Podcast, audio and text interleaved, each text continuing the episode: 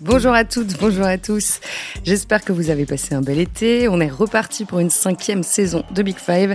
Si certains d'entre vous nous découvrent aujourd'hui, sachez que Big Five est le podcast foot européen de l'équipe. Tout au long de l'année, on va s'intéresser aux cinq grands championnats, à la Ligue des Champions et à la Ligue Europa aussi. Et puis évidemment, il y aura l'Euro et les JO l'été prochain. Aujourd'hui, pour la rentrée, on a décidé de se faire plaisir et de parler d'un joueur qui nous régale depuis trois saisons, Jude Bellingham. À tout juste 20 ans, le milieu anglais réalise des débuts exceptionnels avec le Real Madrid. Déjà quatre buts et une passe décisive dans un rôle inédit de numéro 10 au sein du système de Carlo Ancelotti. On va parler de ses premiers pas à Madrid, de son intégration dans le vestiaire, de sa personnalité aussi, parfois un peu clivante. Et puis, on verra donc comment Ancelotti a construit son équipe autour de Bellingham, comment joue ce nouveau Real orphelin de Karim Benzema. Avec moi aujourd'hui, euh, deux habitués de Big Five en pleine forme pour la rentrée. Cédric Chaput, un de nos spécialistes tactiques. Bonjour Cédric. Salut Marie, salut à tous. Et puis Timothée Pinon euh, nous accompagne, suiveur attentif du Real Madrid. Bonjour Timothée. Salut Marie, bonjour à tous. Voilà, vous avez le casting et le menu. Maintenant, on peut commencer.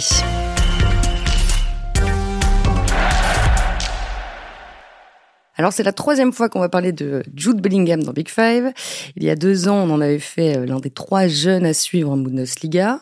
L'an dernier, on le considérait euh, comme la plus grande menace avant euh, le quart de finale des Bleus face aux Anglais pendant le Mondial. Et aujourd'hui, c'est tout simplement l'un des meilleurs joueurs de ce début de saison. Lui qui a été transféré du Borussia Dortmund au Real Madrid pour 103 millions d'euros. Deuxième transfert le plus cher du Real après Eden Hazard. Cédric, on peut parler d'une trajectoire euh, linéaire, impressionnante et presque logique quand on observe ce joueur depuis trois ans. Oui, il a jamais, euh, jamais trop euh, perdu de temps dans sa trajectoire. Bellingham, il, a fait une saison pleine en, D2 anglaise à, 16 ans avec Birmingham. Il a intégré la sélection anglaise trois mois après son arrivée à Dortmund, alors que pas grand monde ne s'imaginait qu'il allait devenir important à Dortmund aussi rapidement. Et puis évidemment, joueur de la saison 2022-2023 euh, en Bundesliga, puis ce transfert euh, important, parce que 103 millions d'euros, c'est aussi une pression à, assumer, euh, surtout quand on arrive au Real. Et ben, il l'a fait avec, avec le calme et la détermination qu'on lui connaît avec un début de saison, on en a parlé, euh, assez, assez exceptionnel. Donc euh, oui, c'est linéaire, mais c'est linéaire à un très très haut niveau quand même. Alors, il voulait rejoindre absolument le Real. Hein. il n'y a pas eu beaucoup de, suspense. Tim, est-ce que tu sais euh, quand et comment à peu près les, négociations se sont déroulées? Ça s'est fait assez rapidement. Alors, j'étais pas dans le dans la coulisse des négociations, mais pour le coup, ce qui est ce qui est intéressant, c'est que quand ça va vite comme ça, vous avez le temps de faire toute la prépa avec euh, avec le groupe, et ça c'était important. Il est parti en stage euh, avec le groupe, euh, il a pu jouer les quatre matchs de préparation, enchaîner les minutes, et ça c'était hyper important pour son intégration évidemment, parce que l'environnement du Real c'est quand même pas rien quand vous quand vous débarquez euh, là-dedans. Et puis surtout, il y avait un nouveau système à, assimiler pour lui. Euh, on y reviendra, mais le, le 4-4 de Losange en l'occurrence. Et euh, là encore, bah, jouer quatre matchs de prépa, c'est important. Donc en fait, il en est déjà à 7 matchs pleins avec le Real, alors qu'on est, fin août. Quoi. Donc le fait que ce soit fait vite et bien, c'était important, je pense. Ouais. Effectivement, on va parler du terrain dans, dans, un instant, mais avant cela, un mot sur son adaptation au vestiaire madrilène ça a l'air de plutôt bien se passer. Euh, on l'a vu sur, sur les réseaux, il est déjà parti en, week-end avec euh, Kamavinga, Chouameni et Rodrigo. Ouais, les retours qu'on a, c'est que, c'est que ça se passe effectivement très bien. Il y a une petite bande de, jeunes un peu qui s'est, qui s'est constituée euh, aussi au Real. Donc tu les citais, Marie, avec, euh, avec Rodrigo et Vinicius qui étaient là un petit peu avant, Kamavinga, Chouameni qui sont arrivés depuis. Donc ça, ça se passe très bien. Et puis, euh, et puis ce qu'il l'a installé, en fait, c'est les performances tout de suite parce qu'il avait déjà marqué en, en match de prépa. Il avait été plutôt à l'aise, plutôt bon. Et puis là, il a marqué trois buts, euh, quatre buts même très importants en début de saison, offert trois succès au Real parce que ce sont vraiment ses succès. Il a été son début décisif et surtout, il les a inscrits dans un dans un contexte un peu particulier à Madrid parce que le Real débutait sa saison par trois matchs à l'extérieur, comme il y avait des travaux au, au Bernabeu, la fin des travaux. Il y avait la rumeur euh, persistante Mbappé qui pouvait un petit peu polluer aussi l'environnement du club. Il y a eu les blessures ensuite. Donc voilà, il y avait tout un tas de, petits parasites au-dessus du, du Real qui s'accumulaient. Et lui, c'est trois fois trois points qu'il offre. Ça a donné beaucoup, beaucoup d'air au Real. Donc forcément, ça contribue aussi à, à une intégration réussie. Ouais.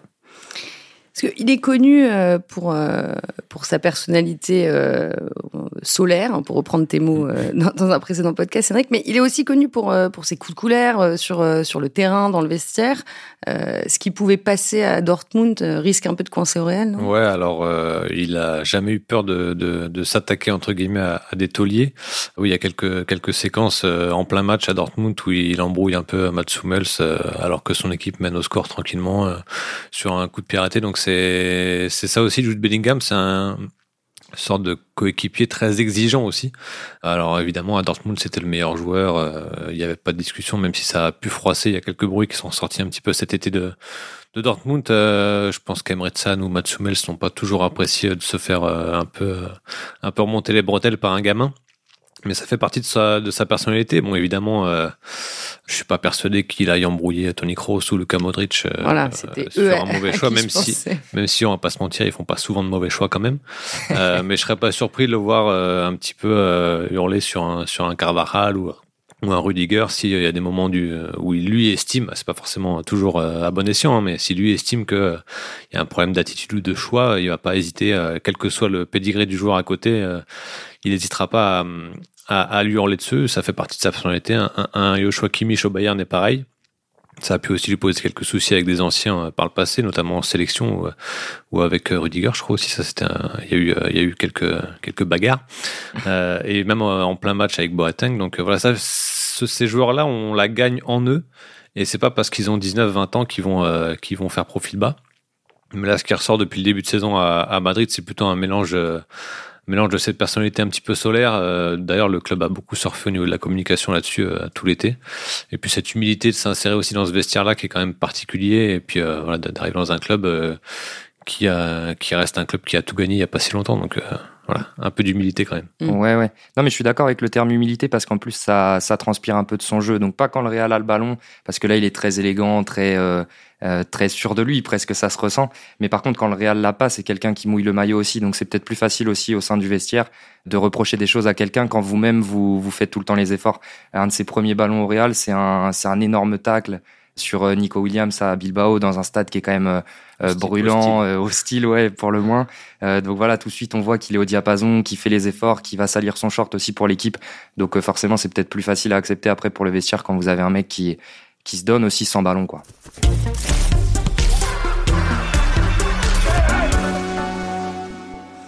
Alors, il faut savoir que Bellingham euh, évolue euh, assez haut sur le terrain, hein, dans un, rôle hybride proche de celui euh, du numéro 10. On va développer. Cédric, rapidement, est-ce que tu peux rappeler comment il était utilisé à Dortmund, dans un rôle finalement plus classique de, milieu relayeur? Ouais, alors même si à Dortmund, comme c'était d'assez loin le, le, meilleur récupérateur, le meilleur créateur, et, et même l'année dernière le meilleur buteur, il faisait un petit peu tout. Maintenant, euh, oui, il était dans cette position théorique de, de milieu relayeur ou alors en double pivot euh, s'il y avait un numéro 10 euh, un petit peu plus haut. Mais c'est son meilleur poste, on va pas se mentir. Après, il sait tout faire. Jules Bellingham, il sait tout très bien faire, mais c'est pas pour ça que dans une équipe de très haut niveau, il doit tout faire. Donc c'est là que Carlo Ancelotti a dû trouver un petit peu un, un rôle à sa mesure. Ça peut faire penser aussi à un Paul Pogba, pardon, qui, euh, qui est aussi un joueur qui sait tout faire ou qui savait tout faire. On verra, on verra. Mais, euh, le meilleur Paul Pogba, c'est dans un système structuré, la Juve de Comté, l'équipe de France de Deschamps en 2018. Donc voilà, ces joueurs-là, même s'ils savent tout faire et on peut leur laisser de la liberté, il faut aussi qu'il y ait un cadre quand même assez précis euh, pour que, pour que cette liberté-là s'exprime au mieux. Et alors, du coup, Tim, concrètement, pourquoi là, Carlo Ancelotti a décidé de, de l'utiliser un peu plus haut sur le terrain et donc de délaisser, en tout cas pour l'instant, son, son immuable 4-3-3 Ouais, bah il y a plusieurs choses, je pense. Il euh, y a le fait qu'il y ait plus vraiment de numéro 9 au Real. Donc forcément, ça a une incidence. Vous devez trouver un, un nouveau trio d'attaque. Et là, ça s'est fait en fait avec euh, Vinicius et Rodrigo comme, euh, comme attaquants euh, titulaires au club. Donc à deux devant, il fallait trouver un, quelqu'un pour, pour s'associer à eux. Donc Bellingham en soutien, ça paraissait être une bonne idée. D'autant que c'est un garçon qui, qui plonge beaucoup vers la surface. Donc qui fait des appels aussi axiaux de manière générale. Donc qui offre un peu aussi de la profondeur ou de la présence sur les centres. Il y avait ça. Et puis, comme le disait très justement Cédric, il y avait une histoire de, de, ouais, de réussir à cadrer parce que ça reste un très jeune joueur. Parfois, on oublie un peu parce qu'il paraît extrêmement mature et, et déjà prêt tactiquement. Mais, euh, mais voilà, il a que, que 20 ans. Donc, euh, donc il fallait le cadrer aussi un petit peu et ça s'est ressenti d'ailleurs sur les matchs de préparation. Je trouvais que sur le sur ses premières sorties à Madrid et même à Bilbao, on le voyait un petit peu partout sur le terrain, euh, assez bas parfois et on l'a vu beaucoup moins faire ça sur les deux dernières sorties du Real. Donc est-ce qu'il a déjà été recadré à ce niveau-là? Mais mais voilà, je pense que Cédric avait tout dit, c'est c'est il faut lui confier un rôle très précis. Et c'est ce que Ancelotti a essayé de lui dessiner, d'autant qu'Ancelotti par le passé euh, a bien aimé aussi euh, donner des responsabilités à un créateur.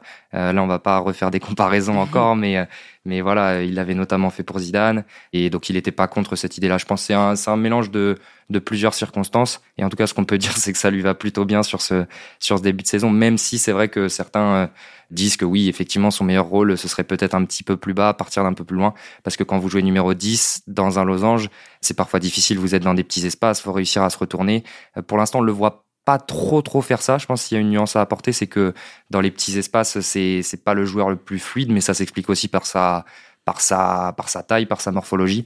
Donc euh, c'est pas quelqu'un qui se retourne extrêmement vite, c'est ça va, hein, il est très très à l'aise, mais, je veux dire c'est pas un petit gabarit qui navigue entre les lignes, qui peut composer au milieu. Comme Modric. Voilà, non mais par exemple, donc euh, donc voilà, il y a encore quand même quelques petites inconnues, mais euh, mais voilà, c'est surtout ouais un mélange de circonstances et une volonté de d'Ancelotti de le cadrer un petit peu, je pense, ouais. Ouais, puis il a été très clair, Carlo Ancelotti dès le départ, il a dit qu'il estimait, alors on peut être d'accord ou pas, mais que le mais la meilleure façon d'utiliser Bellingham, c'est de le mettre très proche de la surface. Et c'est ce qu'il a fait dès le départ en annonçant euh, qu'il avait envie de changer, tout en disant que si ça fonctionnait pas, il pourrait tout à fait repasser au 4-3-3 euh, qui a apporté quelques succès à, son équipe. Euh, mais voilà, dès le départ, il a été très clair. On va changer, on va jouer comme ça. Bellingham sera le, le joueur central du nouveau système, de, de cette nouvelle équipe, puisque quelque part, on va en reparler, mais Luka Modric et Tony Kroos mm. sont pas totalement dans l'équation puisqu'ils sont remplaçants maintenant. Sur ce début de saison, on va pas les enterrer. On a, hmm. on a, on a connu des saisons où on pensait que c'était le, c'était le, moment de passer le relais et finalement ils ont gardé la main. Mais sur ce début de saison et même sur la prépa, ils sont, ce sont les, des remplaçants parce que Bellingham est vraiment au cœur du, du projet 2023-2024. Euh, et voilà, c'est la volonté d'Ancelotti, c'est vraiment de le rapprocher de la surface et euh, on l'a vu vraiment évoluer donc, quasiment. Du coup, de, de, laisser Rodrigo et Vinicius euh, prendre les, les, côtés le plus possible? Ouais, c'est assez. ça, ça dépend des circonstances du match aussi. comme l'a dit Tim, le premier match à Bilbao, Bellingham était un petit peu partout. Sur les matchs suivants, on a vraiment vu occuper quasiment un rôle de faux neuf en fait, mm. parce que Vinicius petit à petit s'est quand même rapproché de son aile gauche parce que c'était un c'était quand même le côté un petit peu euh, qui pouvait poser question de ce nouveau système c'est de, de, de, de, sortir Vinicius de cette zone où il a été euh, si fort sur l'aile gauche pour le recentrer un peu. Mais bon dans l'animation on a très vite vu qu'il allait quand même aller faire ses appels côté gauche et dans ces situations là avec Rodrigo qui aussi aime bien euh, aime bien décrocher ou partir partir sur le côté. Bellingham tout de suite allait attaquer la surface pour occuper la défense et permettre d'avoir toujours un petit peu d'espace pour euh, pour ses coéquipiers. Donc euh, c'est un rôle très précis et très libre en même temps et, comme il interprète jusqu'ici assez bien tout ce qu'il faut faire, ça ça fonctionne.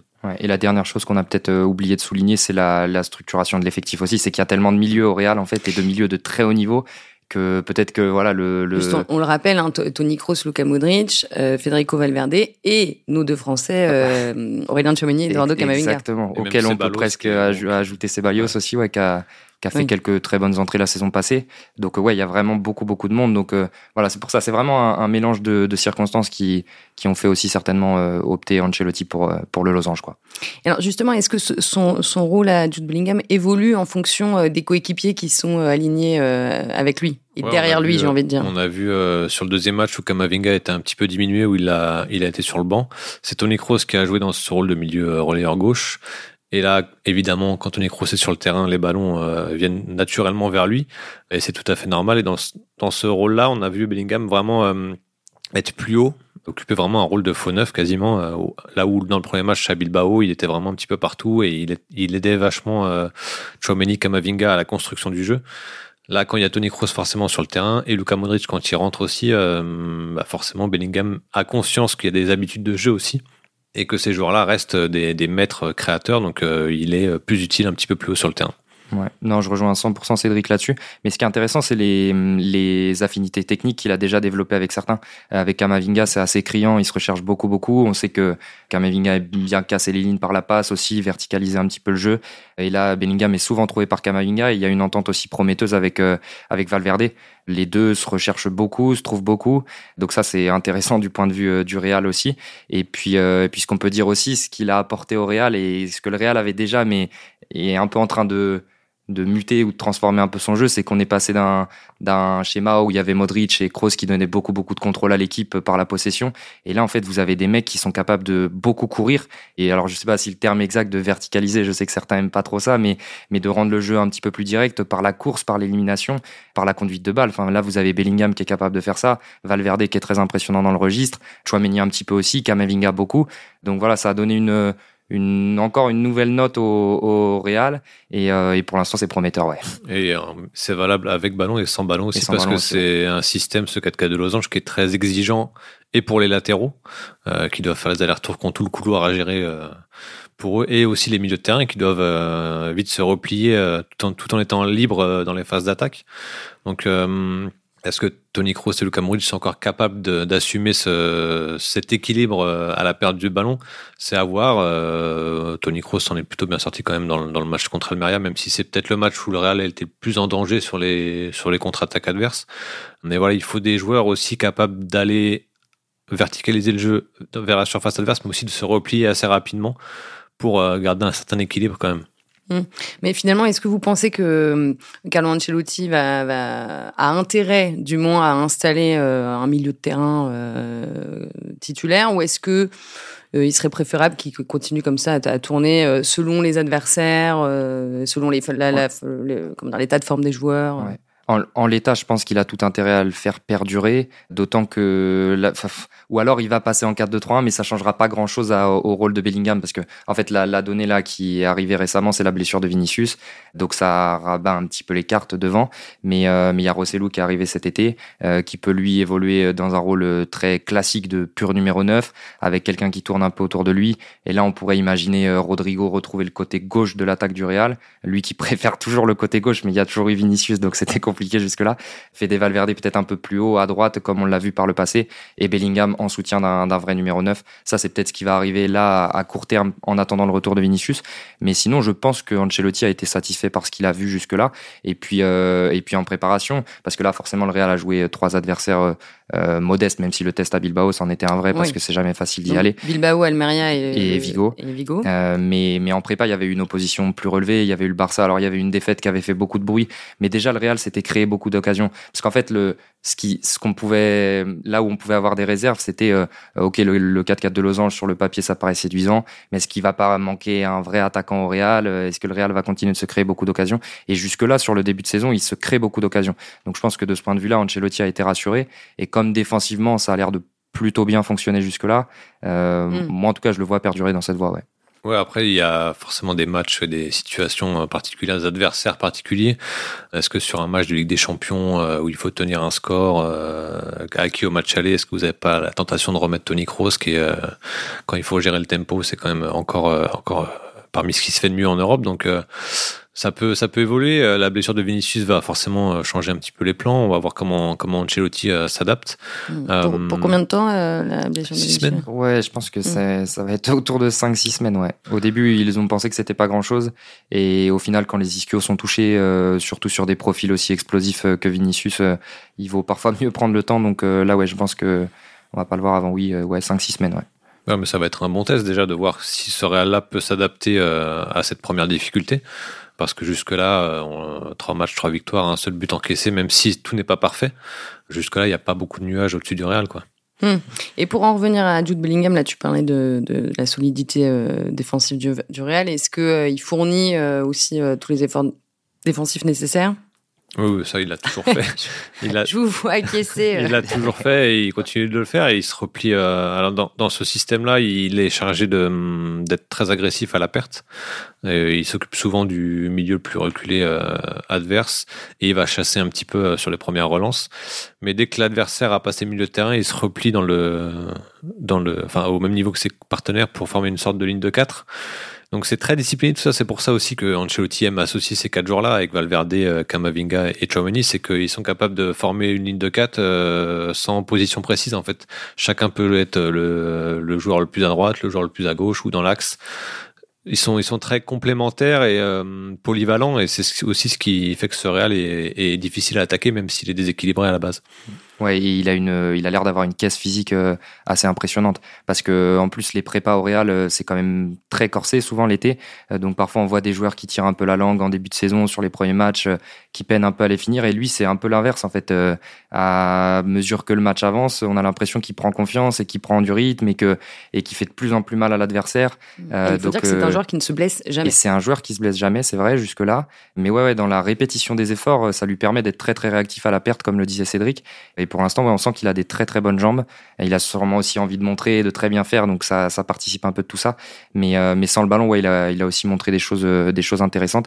Et je voulais checker avant l'émission son nombre de cartons, mais je crois que ça c'est jusque-là, il a été plutôt discipliné. Pas de cartons encore en Liga. Voilà, ce qui n'était pas toujours le cas. Il me semblait de comme ça. Ah bah, il prend 10, cartons jaunes. Enfin, il a pris en moyenne 10 cartons jaunes à Dortmund. voilà, un petit peu son, euh, péché mignon. Ouais. Il était, alors il provoque toujours autant de fautes. Ça c'est très utile pour une équipe mm. qui, qui mène au score, qui essaie de contrôler un petit peu. Mais il commettait aussi pas mal de fautes à Dortmund euh, et il prenait des cartons, euh, ce qui fait aussi partie de sa personnalité parce que parfois c'est des cartons euh, de, de, frustration dans une, équipe qui pas, dans une équipe qui a pas toujours tout contrôlé à Dortmund. Donc donc ouais, c'est un petit peu son péché mignon. Pour l'instant, ça se passe très bien. On l'a vu agressif à Bilbao. les tacles, Tim en a parlé. il y a deux trois tacles en première mi-temps qui posent un peu le personnage, mais pour l'instant, il n'y a pas de. Il est voilà, il est très calme. Et, et c'est quand même intéressant ça parce que au Real, euh, comme ça, on a l'impression que que c'est tout pour le beau jeu, qu'il faut des artistes, qu'il faut des. Mais le public du Bernabeu, donc pour l'instant, il l'a pas connu euh, Bellingham parce que c'était trois matchs à l'extérieur, mais hyper sensible à ça, euh, aux joueurs qui font les efforts, aux mecs qui mouillent le maillot. Donc de ce point de vue-là, ça il peut aussi marquer des points auprès des socios du Real et c'est pas anodin. Donc donc c'est une qualité de plus à à son énorme attirail, on va dire. il a déjà gagné quelques points avec ses célébrations bras levés euh, et, on embrasse les cuissons après chacun de ses buts. Donc euh, voilà, ça, je pense que ça a plu aux supporters du Real et en même temps que ça a beaucoup agacé les supporters locaux. Euh, cette célébration, les bras levés en restant comme ça sans bouger quelques secondes, c'est voilà, c'est c'est autant autant autant énervant pour le public local que, que, que, grisant pour le, les mm. supporters du Real. Il s'est euh, soigné son entrée, euh, Jude Bellingham. Bon, on est assez dithyrambique là depuis euh, un quart d'heure, 20 minutes. Il y a bien quelques aspects du jeu sur lesquels il doit progresser, non? Ou, Tim a parlé un petit peu de son côté dans les petits espaces où, où il peut, il peut, il n'est pas le plus vif, on va dire.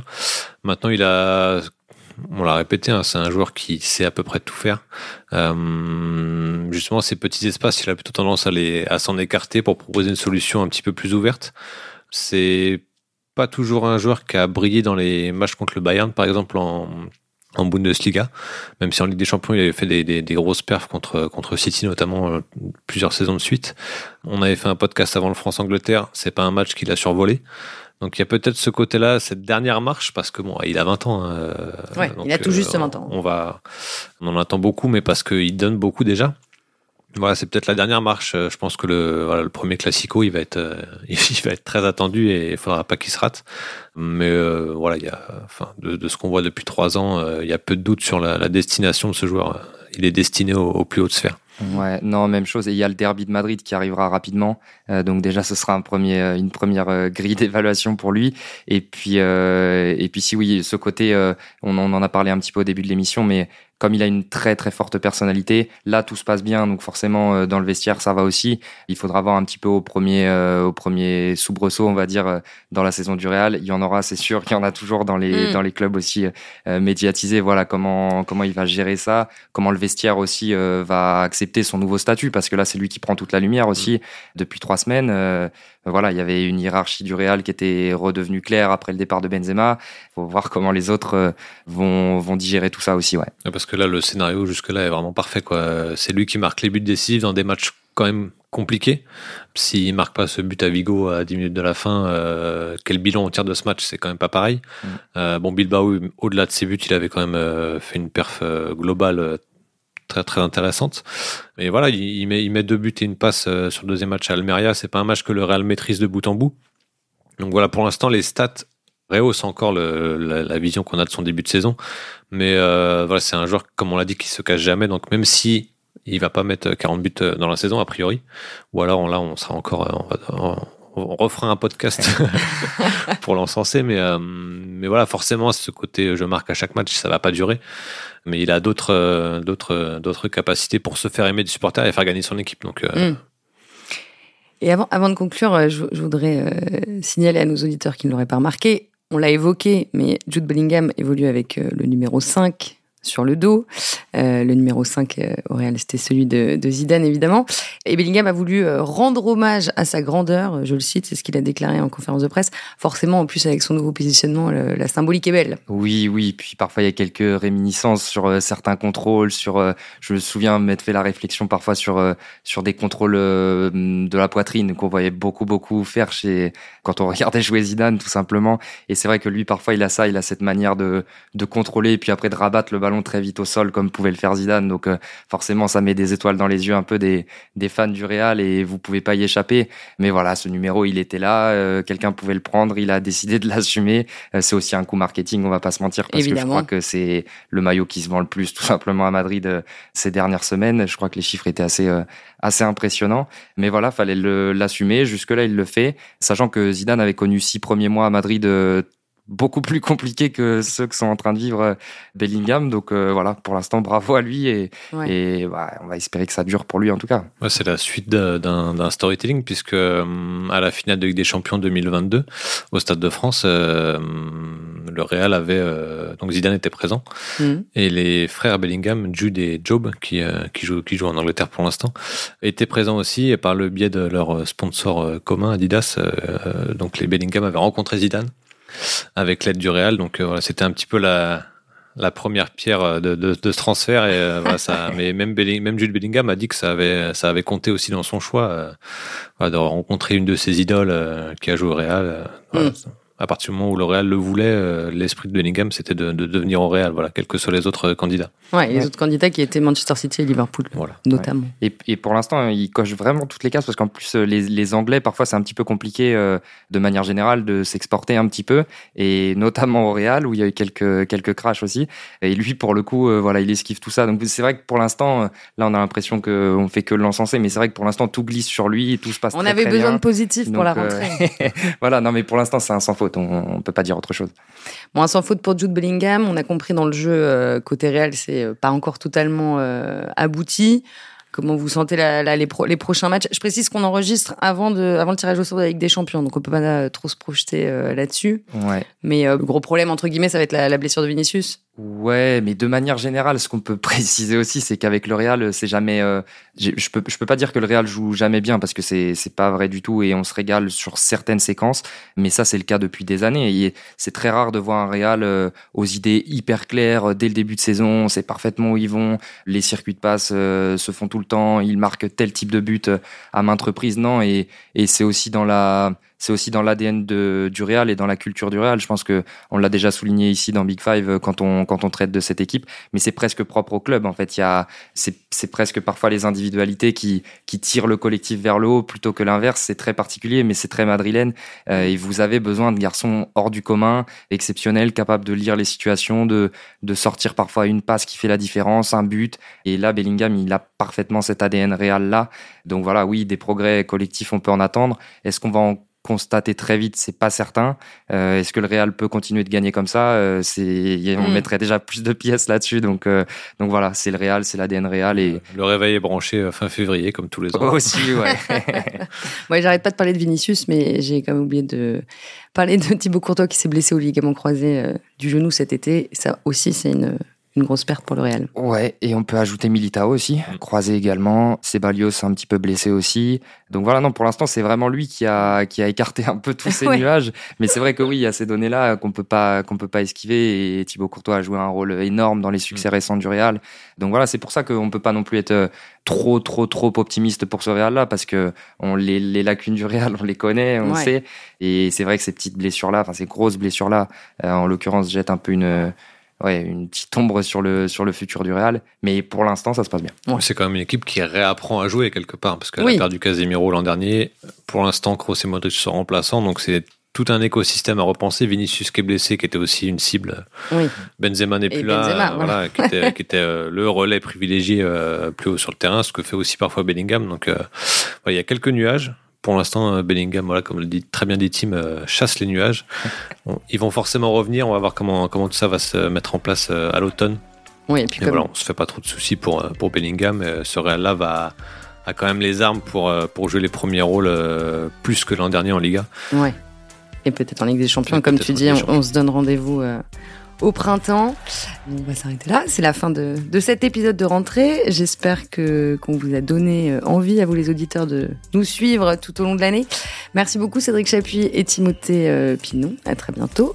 Euh, merci aussi à Antoine Bourlon qui est toujours à la réalisation. Et vous pouvez retrouver Big Five et tous les podcasts de l'équipe sur l'équipe.fr et sur toutes les plateformes de podcasts. Abonnez-vous et laissez-nous des commentaires. À la semaine prochaine.